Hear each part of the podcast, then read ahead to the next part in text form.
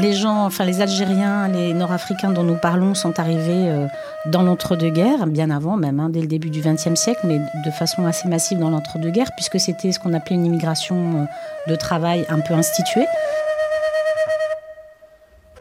C'est un bon poème euh, de Cheikh Azam, c'est-à-dire chanté pour l'Algérie.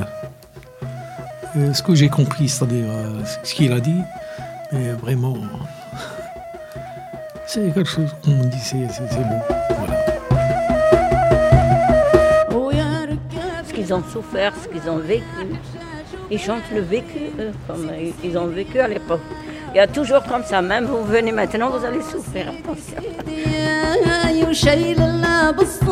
Euh, qu'on soit chercheur, historien, qu'on soit euh, impliqué dans un musée, qu'on soit comme moi euh, acteur associatif, euh, le contre-don euh, à nos parents, il se fait aujourd'hui par la célébration de cet héritage culturel, musical, artistique.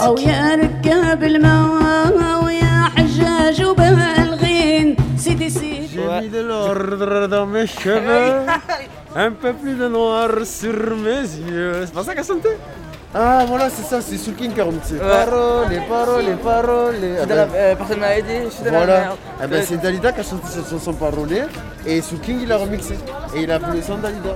أو سيدي سيدي هاي يا وشايل الله بالصالحين